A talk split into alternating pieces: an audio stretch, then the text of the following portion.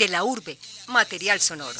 Saludamos a todas las subregiones del departamento que a esta hora Medellín es sus parques, sus plazas históricas. A través de una entrevista ustedes conocerán de su infancia, su juventud, sus travesuras.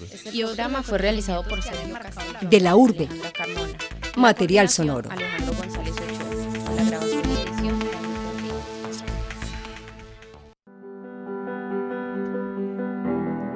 Viviré todavía mucho tiempo. En el asilo quiero decir, lo que cansa es la caballeriza, no la carrera. Cuando a alguien se le quita todo, hay que tener cuidado de dejarle algo con que ahorcarse. En el folleto lo dice muy claro. No traiga más de lo estrictamente necesario. Se dará cuenta que nosotros ya hemos pensado en todo. Bienvenidos a De la Urbe Material Sonoro, mi nombre es Samuel Marroquín y acabamos de escuchar un fragmento de Perspectivas Ulteriores, el último estreno del colectivo teatral Matacandelas, un monólogo que estuvo bajo la actuación de Margarita Betancourt que nos acompaña hoy en cabina. Hola Margarita, ¿cómo estás? Hola Samuel, ¿cómo estás? Gracias por invitarme. Bueno, Márgara, empecemos hablando un poco sobre este montaje. ¿Por qué el grupo decide volver a hacer esta obra sabiendo que ya estaba en el repertorio hace 20 años y no, la, y no la habían vuelto a sacar? Eh, el grupo, las obras que monta el Matacandela son unas obras a las cuales se les invierte tiempo en investigación y que son y que se ha estudiado como mucho antes de, de ponerlas como a de montarla, ¿cierto? Perspectivas ulteriores se montó, como tú dices, hace, hace más de 20 años y eh, la actriz que realizaba, porque es un monólogo, la actriz que lo hacía se retiró del grupo para eh, hacer otras actividades.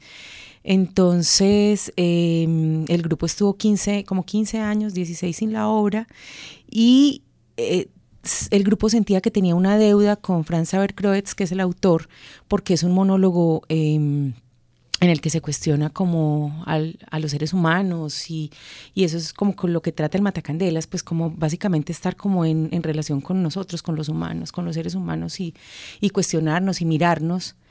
Entonces eh, el grupo decidió remontarla y, y me invitaron a, a ser la, la, actriz que la, que la hace. ¿Y cómo deciden esa invitación? ¿Quién toma la decisión o cómo fue? Para mí fue una sorpresa absoluta. Yo estaba un día en Matacandelas, pues eh, llegué a hacer como mis actividades y cuando llegaron los demás compañeros, el día anterior habían hecho como una reunión, en las noches a veces se reúnen a departir o nos reunimos a departir, a, a, hablar. Esa noche yo no estuve y ese día se tocó el tema. Ya se había tocado en algún momento remontar perspectivas ulterior, ulteriores.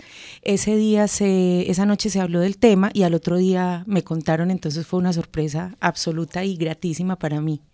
¿Y cómo fue la dirección de Diego Sánchez, que no es el director general del Matacandelas, y fue el que decidieron que montara y dirigiera esta obra? Diego ya eh, había estado participando eh, en el grupo, en la dirección de algunas obras. Diego dirigió Los Bellos Días, que es eh, una obra de Samuel Beckett, en la que actúa Marisabel García y Juan David Toro.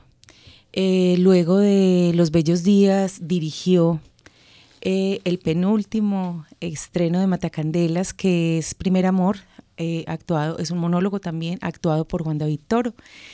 Y eh, Diego también ha participado en la codirección de algunas de las obras del grupo, ¿cierto? En algunas pruebas de escenario, que es como montamos nosotros nuestras obras, ha sido director, bueno, y ha, y ha tenido aproximaciones pues a la dirección bastante, bastante eh, frecuentes. Entonces, eh, pues continuando como con esta, con esta historia de montar monólogos, entonces decidieron que Diego fuera el que se decidió que Diego, fue, que Diego fuera como el director de perspectivas ulteriores. ¿Y cómo fue esa relación de ustedes dos en el montaje y en la creación? Eh, fue una relación primero muy estrecha. Es, es, no sé si eso pasará siempre, pero eh, pues si en todos los monólogos pasará lo mismo, pero la conexión que se establece con el director es, es como un lazo muy, muy estrecho. Es una conexión muy estrecha porque estamos mucho tiempo juntos y los dos estamos en pos de un mismo objetivo, que es eh, sacar una una, una, obra que nos satisfaga como a nivel eh, como a nivel intelectual y a nivel y a nivel como amoroso por decirlo así entonces la conexión que se establece es súper estrecha y fue una relación como muy grata, fue muy tranquila, fue un montaje como muy tranquilo, sin mayores como, como altibajos, que hay algunos montajes que están como cargados de mucha adrenalina y, y las relaciones se tornan un poquito tensas. En este montaje todo fluyó como de una manera muy tranquila. Bueno, ¿y cómo fue la creación del personaje? Que es un personaje muy bonito y muy humano, como ya lo habíamos dicho prácticamente eh, eh, la, creación de este personaje partió de la observación. Em, alrededor mío hay unas mujeres absolutamente maravillosas. Em, una señora que nos ayuda en Matacandelas, que se llama Doña Alicia Rueda. Doña Alicia tiene 67 años, que es una edad muy aproximada a la del personaje que, que, es eh, la señora Rusham. Y em, entonces él fue, ella fue uno de los, de los puntos como observar, porque es una mujer absolutamente hermosa, tenaz, aguerrida, fuerte. Bueno, la otra persona que sirvió de, de, modelo para mí fue, fue mi tía, mi tía Nina, que se llama Heroína, se llamaba Heroína, y eh, mi tía Nina fue como mi mamá abuela Mm, pues toda mi vida. Y eh, murió hace dos meses de, de 87 años. Entonces fue era una mujer que cosía, era la memoria de la familia, era... Em, de hecho, una de las prendas que yo uso en la obra es de ella y algunos de los objetos se los, se los pedí porque, pues, para como alimentar esa, esa, ese personaje. Entonces, ese fue el otro modelo. Y ellas dos, como por las características físicas, por la edad, por las, como por las condiciones, pero hay muchísimas mujeres que uno observa diariamente en la calle, em, alrededor de uno, que van al Matacandelas, que van a su casa, que no tienen que ser mujeres grandes, o sea, no tienen que ser mujeres de 60, 70 años como lo es la señora Rusham, sino mujeres de 20, de 25, de 30, de 15, o sea, mujeres que están ahí y que son fuertes, y, y, que son ejemplo también. Entonces, de todas, de, de, un montón de personas tuve, tuve la posibilidad de, de montar, eh, para, para, montar el personaje. Otro elemento que fue importante en el montaje, hace como dos años Matacandelas eh, se metió como a la tarea de leer y de estudiar eh, la relación con los objetos. Entonces, para eso estuvimos leyendo algunos textos de George Perec, algunos textos de Raymond Queneau, eh, y no me acuerdo del otro autor, pero eh, aproximándonos a, estos autores y leyendo, mira, hace dos años no teníamos ni la idea que íbamos a montar perspectivas, o, no se había verbalizado al menos, pero eso, esa lectura de esos textos me sirvió también para el proceso de montaje porque la relación que esta mujer establece con sus objetos es muy estrecha, se vuelve en su compañía. Entonces, em, esa también fue como una de las fuentes. Bueno, y hablando de los objetos, no solo como compañía, sino también como historia de vida, porque la señora Rusham básicamente cuenta su historia a partir de los objetos. Eh, quiero que nos cuentes cuáles son esos objetos que para Márgara son entrañables y cuentan su historia. Es muy loco. Cuando empezamos a montar la obra, me di cuenta de que tengo muchos objetos y que muchos de ellos, eh, o sea, hay, eh, todos es muy loco porque eh, cada vez que entro a mi habitación digo, voy a, o sea, hoy voy a prescindir de algún objeto porque tengo muchos. Y al momento de elegir qué objeto, de qué objeto voy a prescindir, no soy, pues no, no puedo. O sea, soy como, no, es que este me lo regaló tal persona y tal. Este lo compré en un viaje que hice a Río Negro y entonces no. Este otro me lo regaló mi familia y em, entonces, en este momento, ¿qué objetos siento que son importantes? Algunos libros. Em, los libros de Guy de Maupassant, los libros que tengo de Borges, son como los objetos que siento que es mío, es mío. Eh, nadie más. Es mío, es mío. Bueno, mm, algunos, es muy loco, tengo un, un peluche que no es tan significativo, que tengo hace como 30 años, pero es un elmo rojo y me parece tan hermoso que no soy capaz de prescindir de él. Em, algunos objetos como que me han regalado y algunas cartas son como los objetos más valiosos que tengo en este momento. Bueno, ¿y cómo es esa relación no solo con los objetos, sino también con los seres queridos que transmiten eh, los objetos porque los objetos cuentan una historia. Claro, no, las relaciones, eh, por eso te digo que es tan difícil prescindir de, de ellos, Samuel, porque porque cada, cada objeto, como tú lo mencionaste y como se menciona en el monólogo todo el tiempo, está contando una historia, o sea, cada objeto, y cada objeto se asocia a una persona o a un sentimiento o a una época de tu vida. Entonces, eh, la, relación, la relación siempre será muy estrecha, pero, pero en, en, la idea, después del montaje, como en esa idea de ir soltando, ir soltando, ir soltando, como con los objetos, entonces el aprendizaje podría ser, vas a desprenderte. Lo que pasa es que es complejo, como te cuento, al momento de decidir de qué objeto me desprendo, ese objeto mismo empieza a hablar y a decirme, no, es que, es que acuérdese que es que yo estoy aquí porque pasó esto, esta, esta historia que para usted es tan grata. Entonces, claro, es, es la relación es súper estrecha y difícil, es bien difícil prescindir de, de ellos.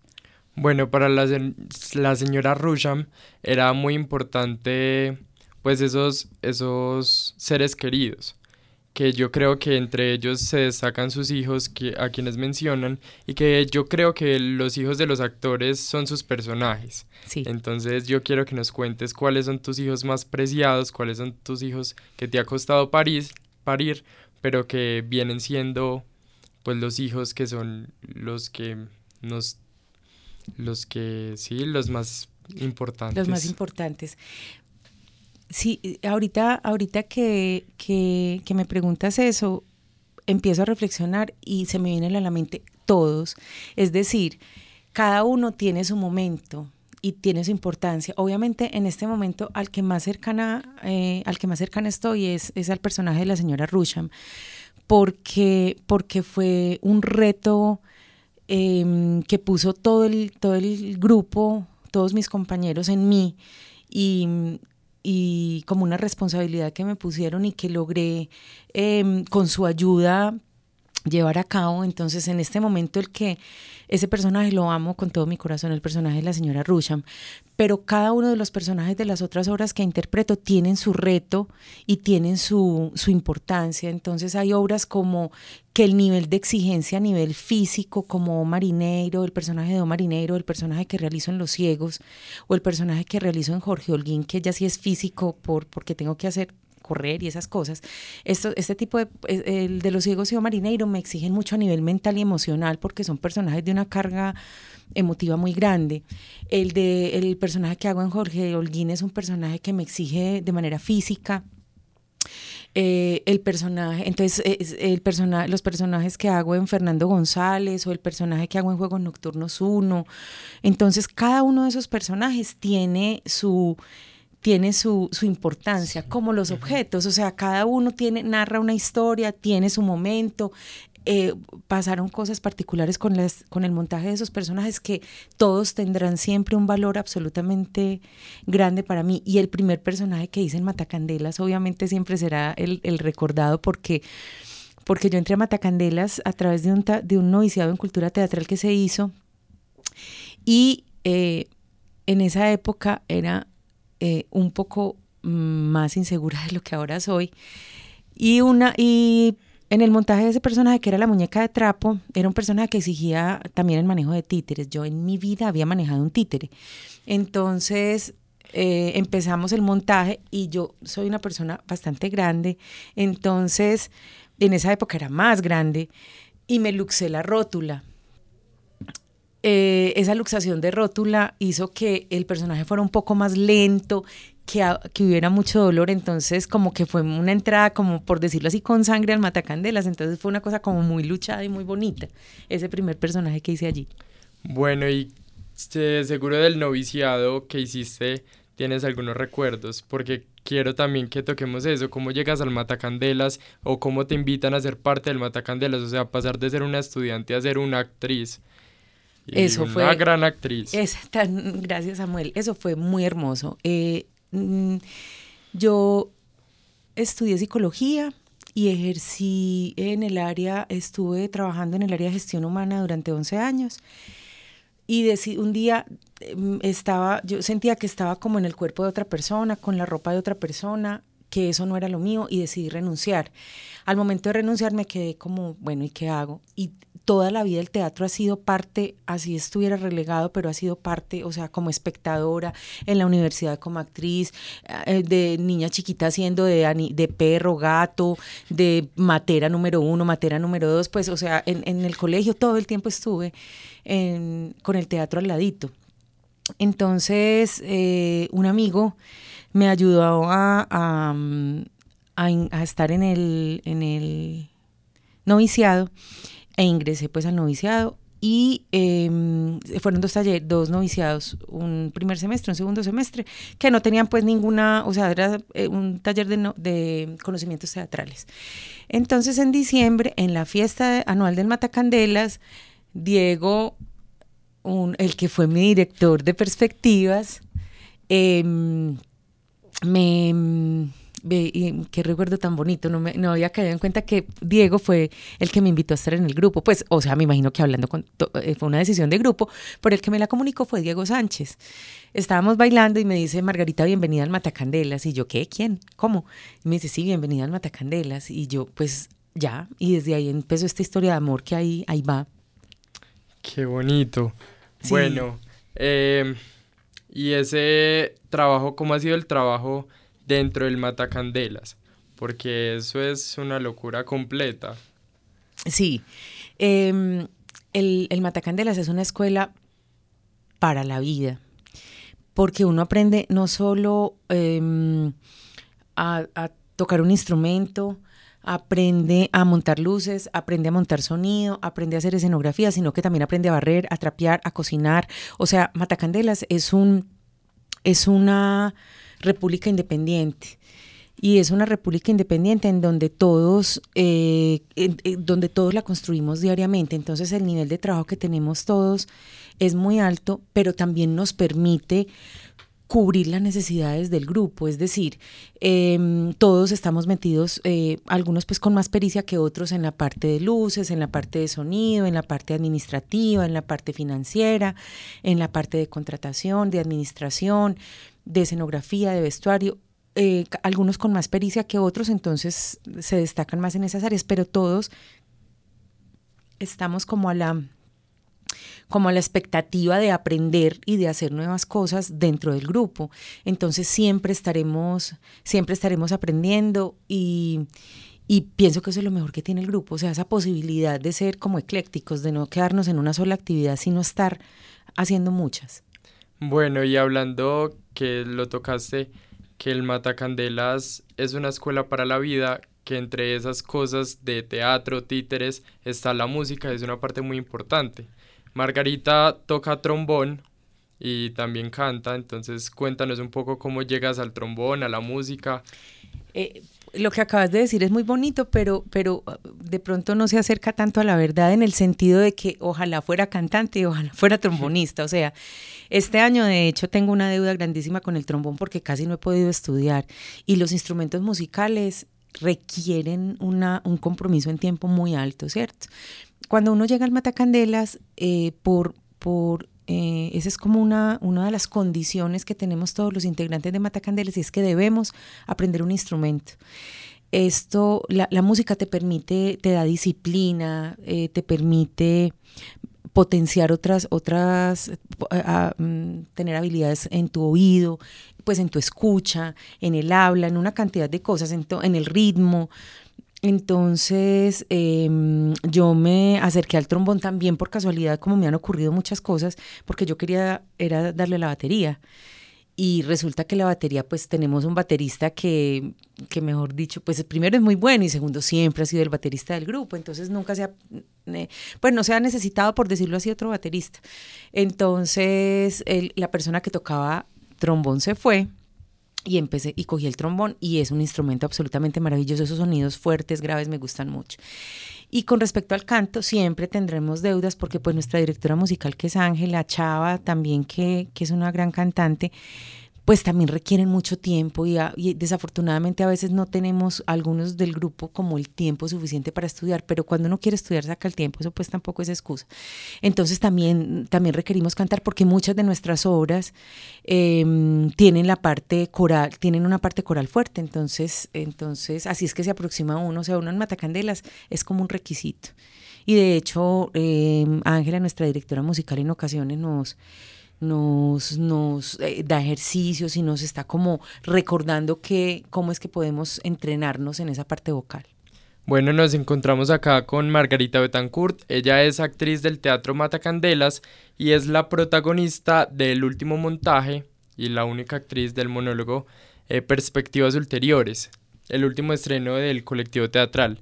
Márgara, yo quiero que nos cuentes cómo ha sido esa experiencia de pasar de un trabajo como de señora, pues de ser psicóloga a ser una actriz, que es un oficio muy bonito y es dejar de ser tú para ser otras personas.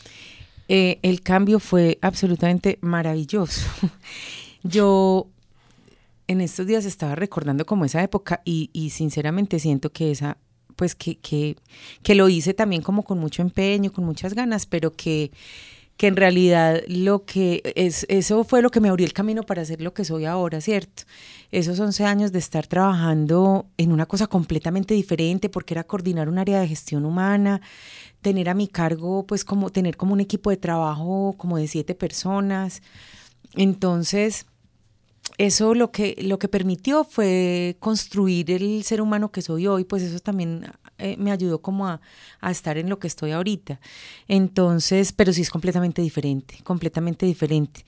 Em, las empresas en todo caso tienen una cantidad de limitaciones en cuanto a la expresión, en cuanto a la posibilidad de crear, en cuanto a, a la posibilidad de expresarte. Eh, que, que, no la tengo en Matacandelas. O sea, en Matacandelas todos tenemos responsabilidades y tenemos un nivel de disciplina, pero uno, se, pero uno, yo particularmente me siento libre, o sea, siento que ahí soy yo. Porque uno, en todo caso, en las empresas tiene tiene como mucho que, o sea, tiene que reprimirse como de alguna, de muchas cosas, pues porque, empezando porque tienes que, no te puedes ir con el cabello de cualquier manera, tienes que ponerte el vestido de esta u otra manera, tienes que ponerte los zapatos de esta u otra manera. Solo por la manera de vestir ya es un cambio radical estar en, estar en, en, un lugar como el Teatro Matacandela, ¿cierto? O en cualquier teatro, me imagino yo. Em, entonces eso es la parte como más, más superficial de todas, la sola manera de vestir. De ahí en adelante viene un cambio radical en tu manera de pensar y que te, que te exige además como, como, como ese respeto por el otro, de, el respeto por la diferencia, una cantidad de cosas que, que, el pensamiento en colectivo, cuando uno en, en, la empresa como era el líder de un proceso, entonces em, tenía como la posibilidad o la mm, más que la facilidad, como el poder, por decirlo ahí, así suena muy feo, pero el poder como de, ejercer, eh, de, decidir. En cambio aquí las decisiones son en colectivo, entonces es un aprendizaje también gigante. Em, que aquí te están, que estamos permanentemente como autoevaluándonos, autoconociéndonos y al otro, entonces que el, otro también, también me ayuda a mí como, como en ese crecimiento de hasta aquí puedes llegar. Es una cosa completamente diferente, pero maravillosa, pues y completamente distinta. Listo, y para terminar quiero preguntarte, Márgara, ¿qué es lo más bonito de ser actriz? Mm, ve, lo más bonito es, para mí, cuando yo estoy, cuando estoy actuando, tengo la posibilidad de liberar todos los sentimientos que tengo en el corazón. Es decir, uno tiene una cantidad de cosas que lo, a veces lo apabullan o que lo ponen mal, o bueno, miles de cosas, pero uno entra, o sea, los tres minutos antes de entrar al escenario son de una adrenalina infinita. Y una vez estás en el escenario, todo, todo, todo lo que sucedió o todas las dificultades que tienes o todas las marañas que tienes en tu cabeza se van. Y solo quedas vos, como dice Fernando González, honesta, desnuda y verdadera con el personaje que estás haciendo. O sea, quedas, quedan, quedan tu cuerpo y tu mente en pos de ese otro que te hace olvidar el resto del mundo y eso es una cosa hermosa. Listo, Margarita, gracias por acompañarnos. Y para finalizar, queremos dejarlos con un fragmento de la música de Fernando González para que se vayan con esa forma honesta, desnuda y verdadera. Muchas gracias, Margarita. Aconsejámosles que se vayan. Aconsejámosles que se vayan.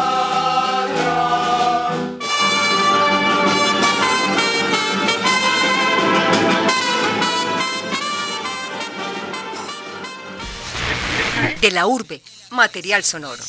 Saludamos a todas las subregiones del departamento que a esta hora Medellín es sus parques, sus plazas históricas. A través de una entrevista ustedes conocerán de su infancia, su juventud, sus travesuras y otros acontecimientos que han marcado la vida de, de la urbe. Material sonoro. Hemos llegado al final de La Urbe. Este programa fue realizado por Sergio Castrillón, Alejandra Carmona. En la coordinación, Alejandro González Ochoa. En la grabación y edición, David Berriz. Hasta pronto.